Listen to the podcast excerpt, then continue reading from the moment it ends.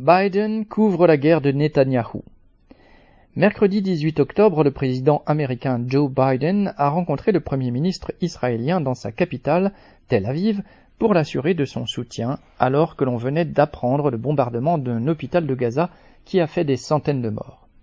En dix jours, les bombardements de l'aviation israélienne, en réponse à l'attaque meurtrière et barbare du Hamas, ont déjà fait plus de 3000 morts palestiniens, presque uniquement des civils, dont un tiers d'enfants. Mais jusqu'à présent, les États-Unis, principal soutien militaire et financier des dirigeants israéliens, ont refusé d'appeler au moindre cessez-le-feu. Dimanche soir 15 octobre, Joe Biden a certes présenté comme une erreur de la part d'Israël l'idée, ouvrez les guillemets, d'occuper à nouveau, fermez les guillemets, Gaza. Mais il a aussi précisé que le Hamas devait être éliminé pour être remplacé par une autre, ouvrez les guillemets, autorité palestinienne, fermez les guillemets. En clair, il laisse Netanyahou organiser l'attaque terrestre de Gaza, tout en rappelant qu'au bout du compte, il faudra trouver des représentants palestiniens pour diriger cette enclave une fois en ruine. Pour préparer la venue de Biden, le même week-end, le secrétaire d'État américain Anthony Blinken avait rendu visite aux principaux chefs d'État arabes de la région. En quelques jours, il est allé en Jordanie, puis à Bahreïn, au Qatar, aux Émirats arabes unis, en Arabie saoudite et enfin en Égypte. Son plan initial était d'obtenir que l'Égypte accueille les 2 millions de Gazaouis en échange d'une aide financière et d'un allègement de sa dette.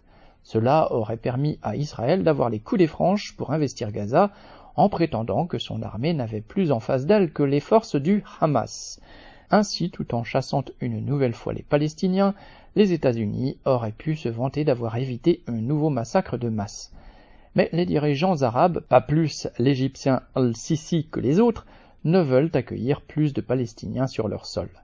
S'ils s'affirment défenseurs de la cause palestinienne, ils ne veulent pas pour autant prendre en charge un peuple qui ne cesse d'exiger son droit à l'existence.